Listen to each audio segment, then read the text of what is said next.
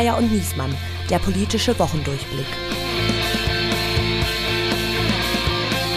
Es ist Kalenderwoche 39, die erste nach der Bundestagswahl. Hier spricht Berlin, hier spricht das Redaktionsnetzwerk Deutschland.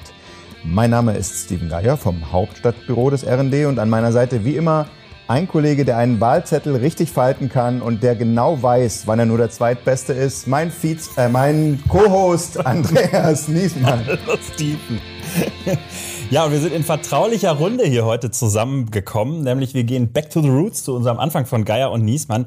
Wir haben unseren allerersten Gast wieder eingeladen. Sie hat ihren übervollen Terminkalender zwischen Hintergrundgesprächen, Interviews, Nachwahlanalyse in dieser Woche, die wirklich nur so aus allen Nähten Platz freigeschaufelt, um uns eine halbe Stunde zu gönnen. Und sie hat Anfang des Jahres diesen kleinen Podcast zur Begleitung des Wahlkampfs mit aus der Taufe gehoben. Und heute ist sie zu uns gekommen, um Ihnen mitzuteilen, dass die Fortsetzung dieses Podcasts auch nach der Wahl möglich ist. Wir begrüßen die Vize-Chefredakteurin und Hauptstadtbürochefin des Redaktionsnetzwerks Deutschland, Eva Quadbeck. Was für eine Anmoderation. Super. Hallo Steven, hallo Andreas. Hallo. Und zu dritt sondieren wir folgende Themen. Rette sich wer kann, wie Armin Laschet als zweiter Sieger ins Kanzleramt einziehen will. Für uns können wir sagen, keine Partei kann aus diesem klaren Ergebnis für sich einen Regierungsauftrag ableiten. Auch die SPD nicht. Die Ampel steht auf Rot. Gelingt Olaf Scholz das Bündnis mit FDP und Grünen? Mit der Union stehen wir auch im Kontakt. Aber der Auftrag, den wir haben, ist ein klarer Auftrag für eine Erneuerung in unserem Land. Und bitte drücken Sie auf Wahlwiederholung. Macht das Berliner Wahlchaos die Abstimmung vom Sonntag noch ungültig? Jeder Wahlberechtigte kann die Wahl anfechten und kann sagen, die ist äh, unter Verstoß gegen das geltende Wahlrecht äh, zustande gekommen.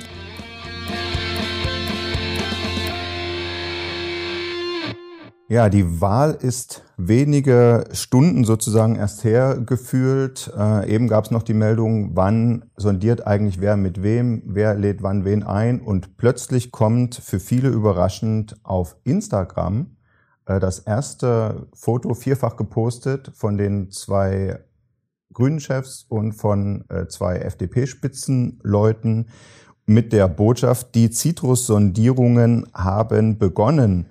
Äh, da habe ich mich zuerst gefragt, will da nicht eigentlich der Schwanz mit dem Hund, die zwei Kleinen sondieren schon mal vor? Das ist ja auch genau das Ziel, dass die äh, zwei Kleinen dann am Ende der SPD sagen, was es geben soll. Äh, bislang hatte die SPD ja in den vergangenen 16 Jahren den Vorteil, dass sie der Union jede Menge ab pressen konnte und äh, dann mit vollen Taschen in eine Koalition gehen konnte. Und die Union hat dafür das Kanzleramt bekommen. Und diesmal möchte die SPD das Kanzleramt haben. Und entsprechend äh, müssen sie äh, dann schauen, was sie FDP und äh, Grünen als Skalp auf den Tisch legen. Weil nur dann bekommen diese beiden kleinen Parteien äh, am Ende an der Basis die, einen möglichen Koalitionsvertrag auch durch. Das wird der erste Lackmustest. Teile ich genau, was du sagst, und das wird der erste Lackmustest, glaube ich, für Olaf Scholz. Also wir wissen alle, die SPD kommt vom Inhalt her. Die haben sehr konkrete Vorstellungen, was sie jetzt umsetzen wollen in dieser neuen Regierung. Sie wollen den Mindestlohn auf 12 Euro erhöhen. Äh, sie wollen die Rente absichern und so weiter. Und das wird jetzt schmerzhaft, da Kompromisse zu schmieden. Und ja, wird die Basis an der SPD, der, der wird die SPD-Basis das erste Mal schlucken. Was, was ich echt interessant finde, ist, dass dieses Foto jetzt tatsächlich bei Instagram gepostet wurde. Mhm. Weil ähm, FDP und Grüne haben ja beide versichert, sie wollen die Fehler von 2017 nicht nicht wiederholen.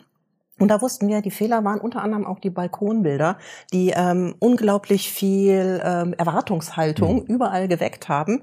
Und äh, diese Instagram-Bilder sind ja jetzt eigentlich die Balkonbilder in digital. Mhm. Und, ähm, und das die Lederjacke und so sehr so Freizeitlook, ne? Dieses ganze Staatstragende sich, fällt weg. Ja, und auch dieses sich präsentieren und total locker sein, das ist auf jeden Fall eine Hypothek. Und äh, sollten die Ampelverhandlungen scheitern, dann werden wir die Bilder anders kommentieren. Weiß ich nicht, ich sehe schon die Überschriften mit Zitronen gehandelt oder in Zitronen gebissen. ja, oder, ja. Aber äh, was auf jeden Fall auch ja dahinter steckt, ist, wir hatten bis jetzt ja vor allen Dingen auch durch den Wahlkampf immer gedacht, es gibt eigentlich Schwarz-Gelb, die sich in, in, in Jamaika-Koalition retten wollen, wo die Grünen irgendwie nicht richtig reinpassen. Und es gibt Rot-Grün, wo die FDP nicht richtig reinpasst. Und diese Lager haben die Kleinen jetzt aufgebrochen dadurch, ne? auch durch die Inszenierung. Die, die Bildunterschrift bei allen vier Beteiligten war ja, wir suchen Gemeinsamkeiten, wir suchen Brücken und es gibt welche spannende Zeiten. Und da haben die diese Polarität aufgelöst. Ne?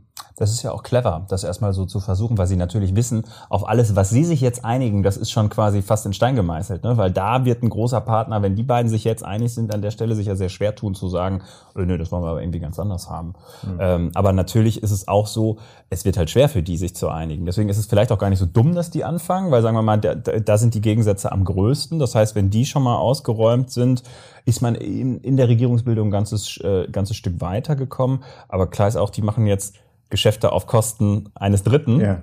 Und der wird sich nachher dann, äh, dem wird dann nachher die Rechnung präsentiert, die er dann noch unterschreiben darf.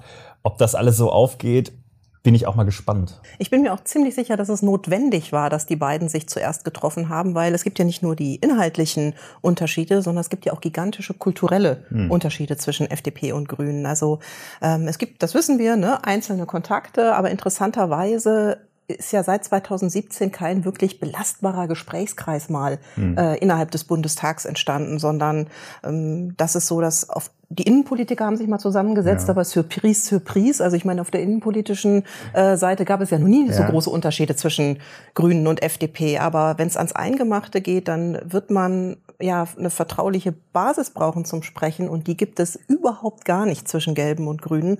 Und deshalb ist das äh, tatsächlich wichtig, dass man da zusammenkommt. Aber immerhin, es gab ja als, ähm, als sich Rot-Rot-Grün so ein bisschen angenähert hat, R2G und sowas, das ist ja jetzt schon, äh, glaube ich, zwei Legislaturen her, wo es dann die Oslo-Runde gab, nach der norwegischen Regierung benannt und so. Da gab es so ein paar Gesprächsfäden, das ist dann halt eingeschlafen, vor allen Dingen als es die Mehrheit gab im Bundestag und sie nicht genutzt wurde. Äh, und jetzt gab es, genau, Konstantin von Notz, darauf spielst du an und Tome. Äh, und, äh, ne, und Kuhle und sowas, die mhm. haben sich in, in, in der Bar des Café Einstein. In Schöneberg haben die sich getroffen, ja. ne? Mhm. Ja. Also da gab es ähnliche Annäherungen, wo die erstmal auch darüber gesagt haben, wie finden wir eigentlich Autos oder so. Klingt ein bisschen wie in einer Kindergartengruppe meines Sohns, aber mhm. es ist, äh, ist ja genau, was du meinst mit kulturell, die kommen von verschiedenen Ecken. Aber ist es nicht so, dass es am Ende doch die Spitzen entscheidend sind? Und ich meine, Lindner und Habeck haben doch einen Draht. Ja. Die haben Draht, aber über die Baerbock werden garstige Geschichten erzählt in der FDP. Also die äh, muss in den Koalitionsverhandlungen 2017 arrogant gegenüber FDP-Leuten aufgetreten sein. Das will schon was heißen, wenn die FDP-Leute einen arrogant finden. Mhm, mhm. Also und äh, da besteht überhaupt gar kein Draht und es kann ja nicht nur, ich meine, es kann nicht nur eine Liebesheirat zwischen Lindner hm. und Habeck sein. Da gehört wirklich mehr dazu, um dann am Ende auch eine Basis zu überzeugen. Was mir aufgefallen ist, ist, dass sie sich inzwischen siezen öffentlich, ne? obwohl sie sich, es gibt ja diesen legendären Anne Will Talk, wo sie damals immer ja, ja. Christian, Robert, Christian und jetzt und das jetzt neulich waren sie wieder aggressive Duzen. Ja, so genau passiv-aggressives Duzen und neulich saßen sie wieder in der Sendung und haben sich gesiezt. Ja. Da habe ich so gedacht, da haben sie jetzt, also äh, habe ich kurz überlegt, oh, haben sie sich zerstritten, aber wahrscheinlich hat man eher so gedacht, äh, das kam irgendwie nicht so gut an mit dem Christian Robert. Duze. Lass uns mal, wenn die Kamera läuft, sie sagen. Ja, aber sehr sie hübsch. sind einfach einen Schritt zurückgegangen. Und das machen wir jetzt auch. Wir treten einen Schritt zurück und gucken uns nochmal den Wahlsonntag an in der Rubrik Schachzug der Woche. So, alle waren dabei am Fernsehen. Die Balken von Union und SPD bewegen sich in unterschiedliche Richtungen und als erstes, beziehungsweise die erste Prognose in der ARD sieht noch ungefähr einen Gleichstand und diese Chance nutzt CDU-Chef und Kanzlerkandidat Armin Laschet, tritt vor die Kameras und sagt, wir haben einen klaren Auftrag von unseren Wählern äh, bekommen, nämlich eine, rot, eine linksgeführte Regierung äh, zu verhindern. Wir stehen bereit, äh, ich weiß, er hat den, das, das Wort Anspruch nicht benutzt, aber er hat klar gemacht, er möchte eigentlich Kanzler werden. War das eigentlich ein Schachzug, der clever war, oder war das verheerend für ihn? Also ich finde, an diesem Abend war das nachvollziehbar, dass er es gemacht hat. Die erste Hochrechnung war ja bei Infratest DIMAP tatsächlich 25, 25. Das ZDF hatte schon 24, 26. Und Laschet hätte an dem Abend schon als Parteichef gemeuchelt werden können, wenn er nicht äh, sich doch nochmal als starken Mann auf die Bühne stellt. Und er hatte ja dann dahinter versammelt Teile des Vorstands, Teile, Teile seines sogenannten Zukunftsteams und die Kanzlerin haben sie auch noch mit auf die Bühne gezerrt. Und dann hat er sich ähm, dahingestellt und gesagt, ähm, so, es kann auch sein, das hat für sich eben auch einen Machtanspruch formuliert. Das war an dem Abend absolut nachvollziehbar. Dass er es aber Montag, Dienstag, Mittwoch mhm. bisher noch nicht geschafft hat, mal der SPD zu ihrem Wahlsieg zu gratulieren. Und ähm, diesen Machtanspruch dann, nachdem er auch von seinen eigenen Leuten äh, mal gefragt worden ist, ob er eigentlich einen Realitätsverlust leidet, mh, immer noch verschwurbelt formuliert. Das ist äh, katastrophal und dadurch äh, ist Laschet im Moment auch wirklich der, das, der, der Klotz am Bein der Union. Ich, ich glaube, dass, ähm, dass das Wording halt ganz viel da ausmacht an der Stelle. Ich glaube, es war total clever, wie du schon sagst, dass er ähm, erstmal die, also es war ja erstmal ein Signal nach innen, passt auf, dass ihr mich nicht umbringt, weil ich bin eure letzte Chance, noch in die Regierung zu kommen. Mhm. Aber, aber das hätte man auch anders sagen können. Ne? Man hätte auch irgendwie sagen können, naja, jetzt hm, Olaf Scholz mhm. hat gewonnen, es sieht irgendwie oder es sieht ganz gut aus und ähm, aber wenn er es nicht schafft, stünden wir bereit, Verantwortung hm. zu übernehmen. Das, man kennt das ja war ja dann sozusagen sein Zurückrudern im, ja, im Vorstand. Aber, aber er ist ja auch nicht so richtig zurückgerudert. Nee, nee, wo er gesagt hat, na, ich habe es im Prinzip so gemeint, dass wenn die Ampel nicht funktioniert, dann müssen wir Bereitschaft ausstrahlen. Aber bis, bis jetzt ist mir aber selbst, auch nur intern. Auch, auch Ralf Brinkhaus hat gestern Abend noch mal im Fernsehinterview wieder gesagt, es gibt da keinen klaren Wahlsieger und so. Und das mhm. ist wirklich, also mein Gefühl ist ja, äh, die Union äh, durchlebt gerade wirklich die fünf Phasen der Trauerbewältigung und zwar wirklich idealtypisch, das ist total hübsch. Also man fängt an mit dem Leugnen, ne, dass Laschet sich hinstellt und sagt, ich habe den Satz übrigens rausgesucht, wir haben einen klaren Auftrag vom Wähler bekommen, das war der Wahlabend. Ähm, zweite Phase ist Wut, die konnte man sehr schön sehen vor dem ähm, CDU-Präsidium, vor den Gremien, wie die ostdeutschen Ministerpräsidenten aus ihren Limousinen ausstiegen, sich einmal gereckt habe und gesagt habe, also schlimmste Niederlage ever, Kretschmer, Haseloff etc. Ähm, dritte Phase hatten wir gestern bei der Fraktion, Verhandlung. Ja, der Versuch, äh, die totale Eskalation an der Stelle zu vermeiden, den Brinkhaus, den Fraktionsvorsitzenden dazu zu drängen, nur für ein halbes Jahr zu kandidieren. So, und Kette, die letzten beiden Phasen, die kommen jetzt noch, da sind wir noch nicht. Die vierte ist Depression. Da würde ich sagen, wenn die Ampelgespräche so richtig laufen, werden wir die auch noch sehen können. Und die fünfte ist Akzeptanz ist dann, wenn Jens Spahn Fraktionschef und Oppositionsführer wird. Ja, kommt das jetzt so, Eva? Was sind die Planspiele innerhalb der Union? Also zu mir hat äh, einer aus dem, aus, der, aus dem internen Kreis, aus dem Führungsgremium der Union gesagt, dass äh, in dem Moment, wo die Ampel steht, bei der Union kein Stein mehr auf dem anderen bleibt. Ich glaube aber, dass die Union nicht so viel Zeit hat, abzuwarten, bis die Ampel steht, denn wir haben im nächsten Jahr Landtagswahlen in im Saarland, in Schleswig-Holstein und vor allen Dingen auch in Nordrhein-Westfalen.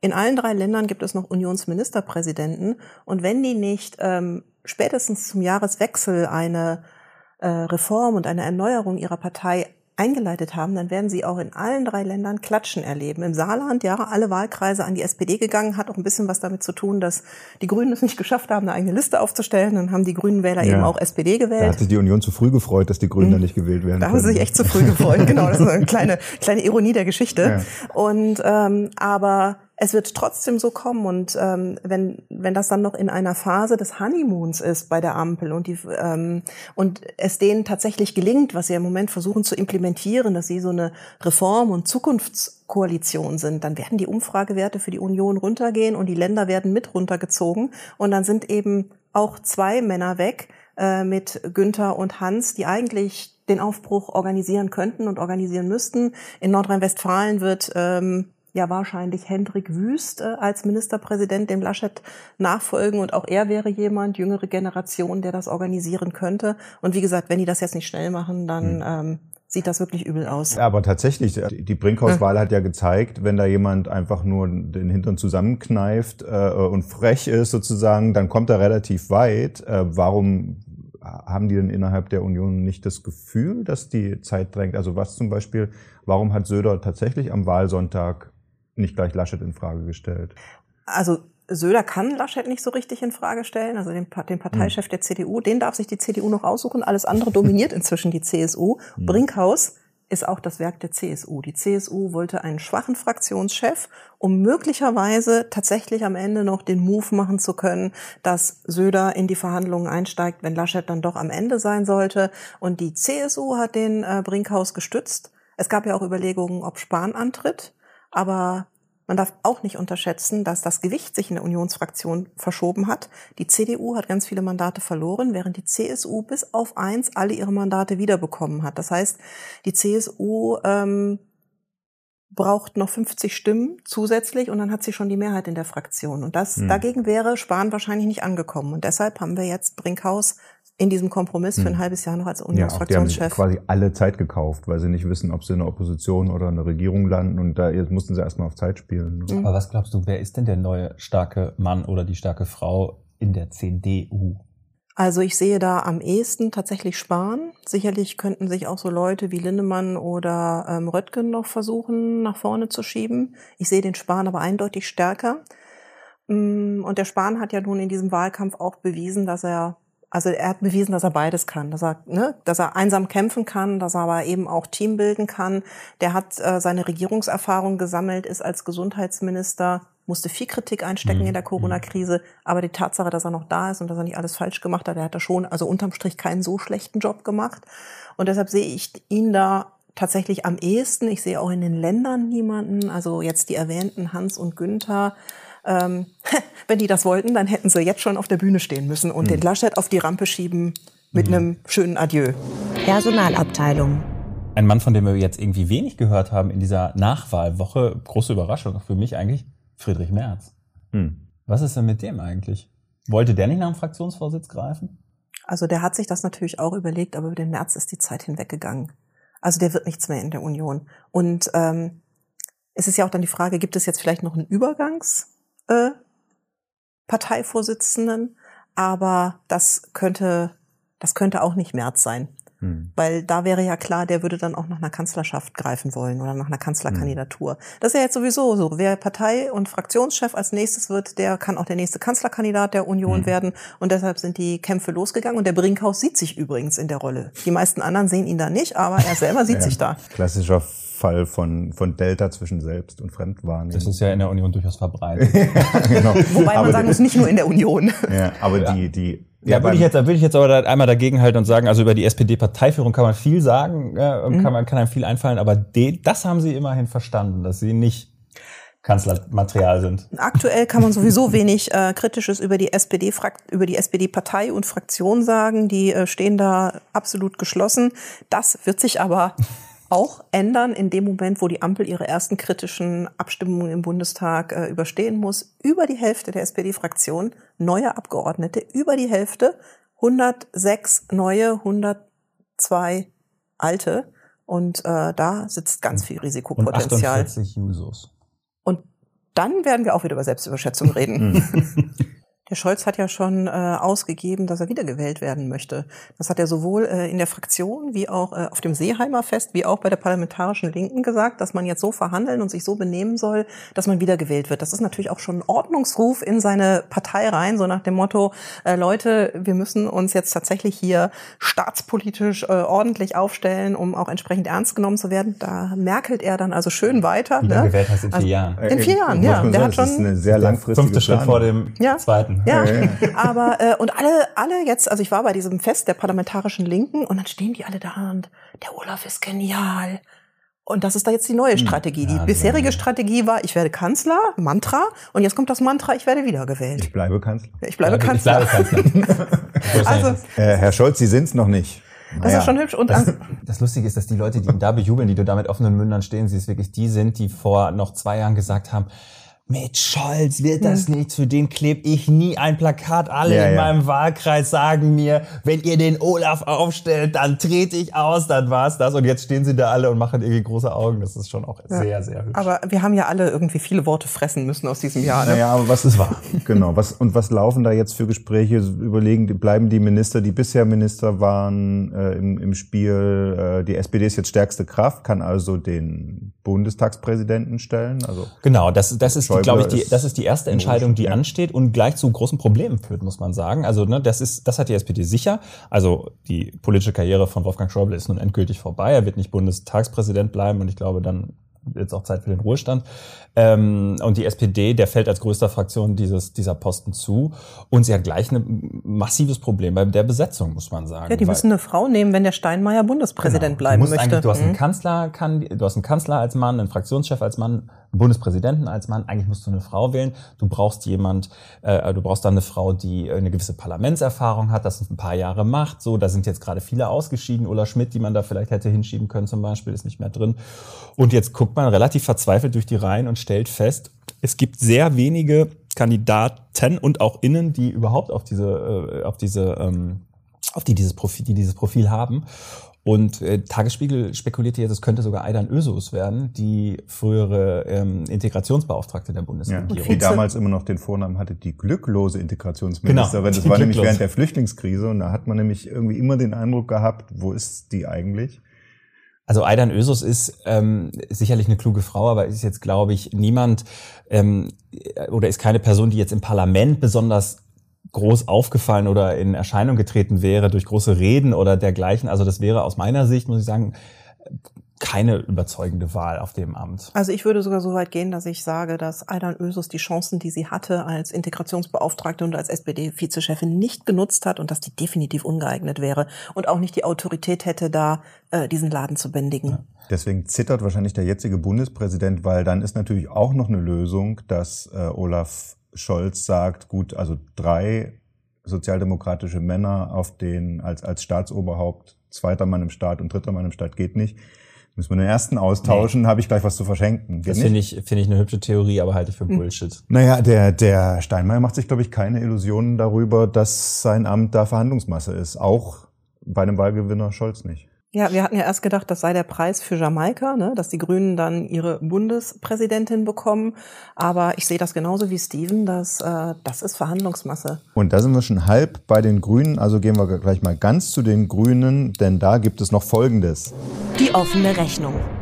Die Tinte unter dem vorläufigen amtlichen Endergebnis war noch nicht getrocknet. Da saß Robert Habeck schon mit Annalena Baerbock in der Bundespressekonferenz hier bei uns im Haus und auf die Frage, wie geht das jetzt eigentlich personell bei Ihnen weiter, sagt er nicht, was jeder Politiker in der Situation sagen würde.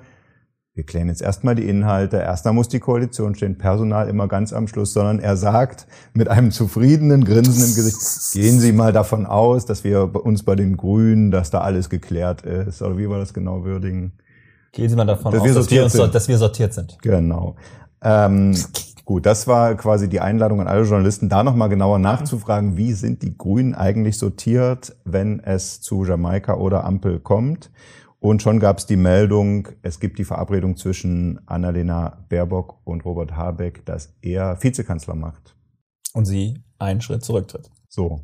Ähm, ist es jetzt seine Rache dafür, dass er die Frauenkarte schlucken musste, als es um die Kanzlerfrage ging? Ich glaube nicht, dass das seine Rache ist, aber das äh, sieht er jetzt so als die ähm, als den gerechten Ausgleich an dafür, dass er damals auf der Bühne äh, gesagt hat, Annalena, die Bühne gehört dir. Und ähm, sie hat halt nicht so performt, wie die Grünen sich das vorgestellt haben, auch wie er sich das vorgestellt hat. Da stellt sich dann die Söder-Frage, die sich jetzt bei der Union stellt. Ich bezweifle das so ein bisschen, weil ich glaube, bei ihm wären andere Schwächen aufgekommen und nicht zu vergessen da sein Riesenfauxpas in der Ukraine, ne, wo er dann ähm, Waffen liefern wollte. Waffen liefern wollte. Das wäre, wenn er Kanzlerkandidat gewesen wäre, hätte das noch viel herber ins Kontor der Grünen eingeschlagen. Aber das nur so vor die Klammer gestellt.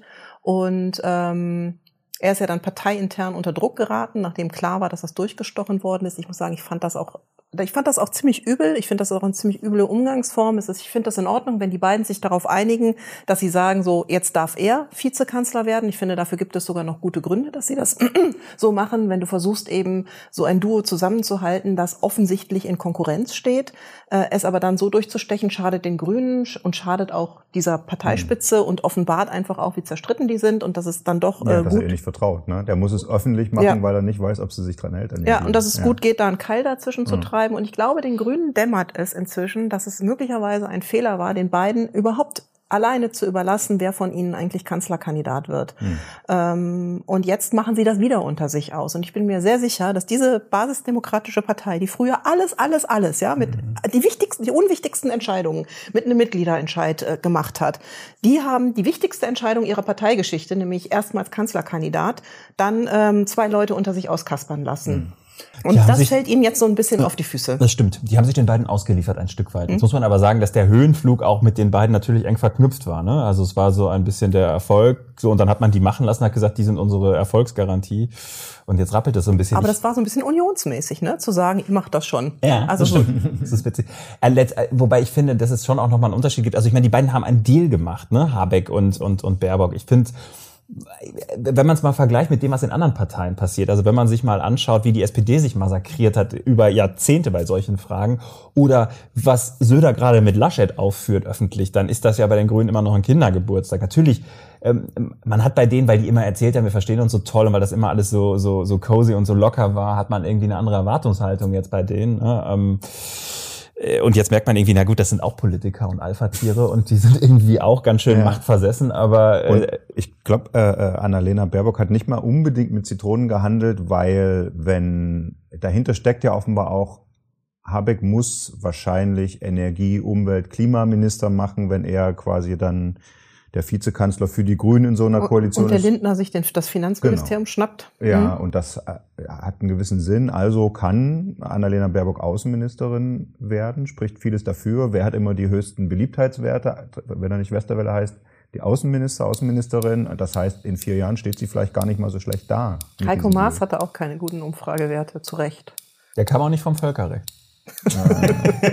Aufreger der Woche.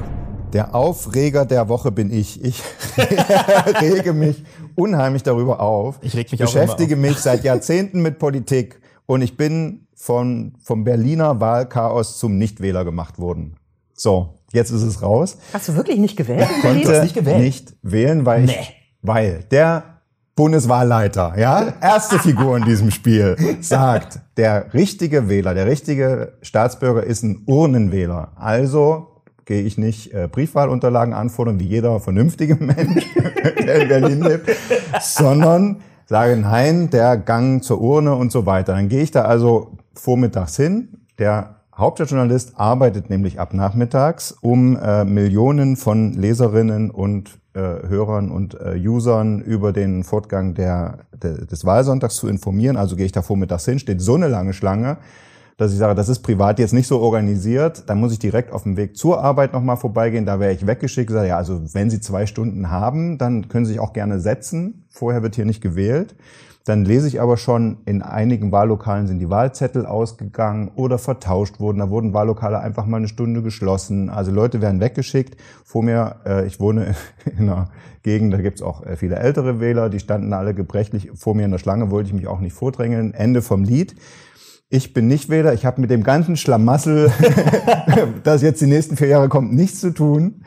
Aber es ist, äh, mir ist eigentlich mein Wahlrecht halb entzogen worden. Und es gab viele so, es gab viele Leute, die 18, wer sich vor 18 Uhr angestellt hat, durfte stehen bleiben. Ich kenne Leute persönlich, die haben 19.50 Uhr gewählt. Also ich, bei mir ist der Kaffee geöffnet. ähm, ja, was, was kommt da jetzt noch? Äh, habt ihr euch damit beschäftigt? Was, was sagt ihr dazu? Ich staune, ich staune, dass du angesichts dessen, dass du tatsächlich nicht wählen konntest, noch, noch so gelassen bist und nicht ungespitzt durch die Decke gehst. Es ist, ich finde, das ist ein Skandal. Ich finde, das ist ein Irrsinn. Ich finde, das ist einer Demokratie wirklich nicht würdig, dass so etwas passiert. Und eigentlich müsste man zumindest in Berlin die Wahl wiederholen. Ja, also das wird geprüft tatsächlich. Ja. Die, äh, sowohl der Senat hat eine Pressekonferenz gegeben, die ich mir natürlich angesehen habe, als auch die Landeswahlleiterin. Der Senat hat natürlich, das, es war gleichzeitig Berlin-Marathon, deswegen kam der Nachschub an den zu wenig ausgeteilten Wahlzetteln, Klammern, wie kann das eigentlich passieren, äh, kam nicht durch. Also Senat hat sehr wohl auch eine Verantwortung. Die haben gesagt, äh, wir halten die Wahlen ja nicht ab, die Politik muss sich ja aus dem Wahlvorgang raushalten, okay. Aber eine Konkurrenzveranstaltung in die Stadt zu legen, sodass niemand mehr durchkommt zu seinem Wahllokal, das war schon der Senat. Ähm, ja, also sprich, es ist nicht ausgeschlossen, dass da nochmal Nachwahlen stattfinden müssen. Jetzt ist noch unklar, ob nur für die Berliner Lokalwahlen, also Abgeordnetenhaus und Bezirksparlamente oder auch die Bundestagswahlen, war ja teilweise so, äh, Berliner Wahlzettel waren alle, Bundestag ist noch da, dann wählen Sie doch mal, was noch da ist. So, so lief das ja wirklich. Ähm, also das wird jetzt alles geprüft. Der Bundeswahlleiter wartet auf den Rechenschaftsbericht da von der Landeswahlleiterin und dann kann es tatsächlich sein, dass in Berlin nochmal gewählt wird. Und äh, ich habe auch Kontakt zu Martin Sonnenborn gehabt, der sich in Berlin äh, versprochen hat, irgendwie ins Abgeordnetenhaus zu ziehen. Äh, der sagt, äh, wir haben hier Leute, die waren in ihrem eigenen Wahllokal, haben versucht, sich selbst zu wählen oder haben sich selbst gewählt und in der Auszählung stand drin, die Partei null Stimmen. Also da gibt es noch mehr Unklarheiten. Die äh, OSZE-Wahlbeobachter, die es ja immer standardmäßig gibt, haben schon gesagt, sie gucken sich diesen Rechenschaftsbericht auch sehr genau an. Und das wird noch spannend. Also ihr Leute draußen im Land, es kann sein, dass die Berliner Wahlen jetzt dazu führen, dass ihr alle nochmal wählen müsst. Nein, nee, das stimmt nicht. Nein, das wäre dann nur in Berlin und ändert wahrscheinlich von den Mandaten her nichts, hat schon jemand durchgerechnet. Ja. Also bei Sonnenborn bin ich mir nie so sicher, ob das da nicht auch ein Scherz ist, wenn der sowas in die Welt setzt, ja, oder um noch mehr Verwirrung zu stiften. Aber äh, grundsätzlich ist das ähm, ohne Worte. Also Mhm. das ist ähm, das ist skandalös und ich finde auch, dass sich ähm, ein Berliner Senat ähm, da komplett neu aufstellen muss und ähm, ja, Das ist ein Skandal, absolut. Das muss man wirklich sagen. Und ich finde dieses Marathon, ich habe mich vor vier Jahren schon drüber geärgert. Ne? Also erstmal, es ist ja die Wahl, aber es ist ja dann auch, äh, auch auf der Bundesebene passiert dann ja so viel an dem Abend. Und die regeln das Regierungsviertel hier und, ab. und, die, und die machen das Regierungsviertel dicht für ihren Marathon. So, jetzt sagen die, der gut, der Marathon ist immer an diesem Wochenende und dummerweise ist alle vier Jahre eine Wahl. Aber ähm, come on, das weiß man. Also da muss man wirklich dann durchgreifen und sagen, dann ist der blöde Marathon halt nicht oder ist halt eine Woche später. Ich weiß schon, da gibt's dann Laufkalender und hast du nicht gesehen. Aber das kann trotzdem nicht sein. Die Wahl geht vor. Und dass Ja. man da so Berlin-mäßig sagt, na, war immer schon so und da haben wir ja keinen Einfluss drauf, das ist so, das ist eigentlich so der Klassiker. Und Ja, dass man ich dann glaube jetzt auch künftig werden äh, deutsche äh, Wahlbeobachter, die dann irgendwelchen Bananenrepubliken erklären wollen, wie eine richtige Wahl läuft, etwas bescheiden auftreten müssen. Wie gut, dass Andreas und ich Wahlbrandenburger sind. Ich habe natürlich recherchiert, äh, es haben sich schon Rechtsprofessoren geäußert, wer kann da jetzt wie klagen und ähm, die gehen so in die Richtung, am aussichtsreichsten sind die, die gewählt werden konnten, weil sie ihre Mandate nicht entsprechend, wenn es da zum Beispiel knapp wird, also die auf den Listen standen, können es am ehesten anfechten und auch da hat Martin Sonnenborn mir signalisiert, die prüfen das. Kann also sein, dass äh, die Wahl in Berlin nochmal angefochten Aber lass wird. mal Da reagieren sogar die ein bisschen humorlos. Ja, der hat Ding. gesagt, inzwischen nimmt eine Satirepartei die Wahlen offenbar ernster als die klassische Politik. Ja, Aber lass noch mal einmal ganz kurz über Bundeswahlleiter reden. Ja. Das ist schon auch irgendwie, finde ich, interessant, wie der agiert. Also, Ja. Eva, du hast es doch im Wahlkampf äh, eine Geschichte gemacht. Da gab es ja wirklich eine rechtliche Auseinandersetzung zwischen dem Bundeswahlleiter und den Umfrageinstituten, weil er gesagt hat, ihr dürft jetzt eigentlich keine Daten mehr veröffentlichen, solange wenn die ihr, Brief, läuft. wenn ihr Briefwähler fragt. Ja. Genau, wenn ihr nicht ausschließen könnt, dass ihr nicht auch Briefwähler fragt. Also die haben noch nicht mal gesagt, die Briefwähler haben Folgendes gewählt, sondern die Briefwähler sind dann einfach in dieser, ja, Statistik mit so. äh, ja, in diesem, in diesem repräsentativen Topf mit drin. Hm. Und der gleiche Bundeswahlleiter geht jetzt also hin und die Bettina Schausner hat zum ZDF ja noch gesagt, dass sie überlegen, ob sie jetzt die 18 Uhr Prognose wegen Berlin nicht veröffentlichen dürfen. Und dann sagt der Bundeswahlleiter, nö, ist alles klar, hau raus. das betraf nur die Berliner Wahlen, behauptet er.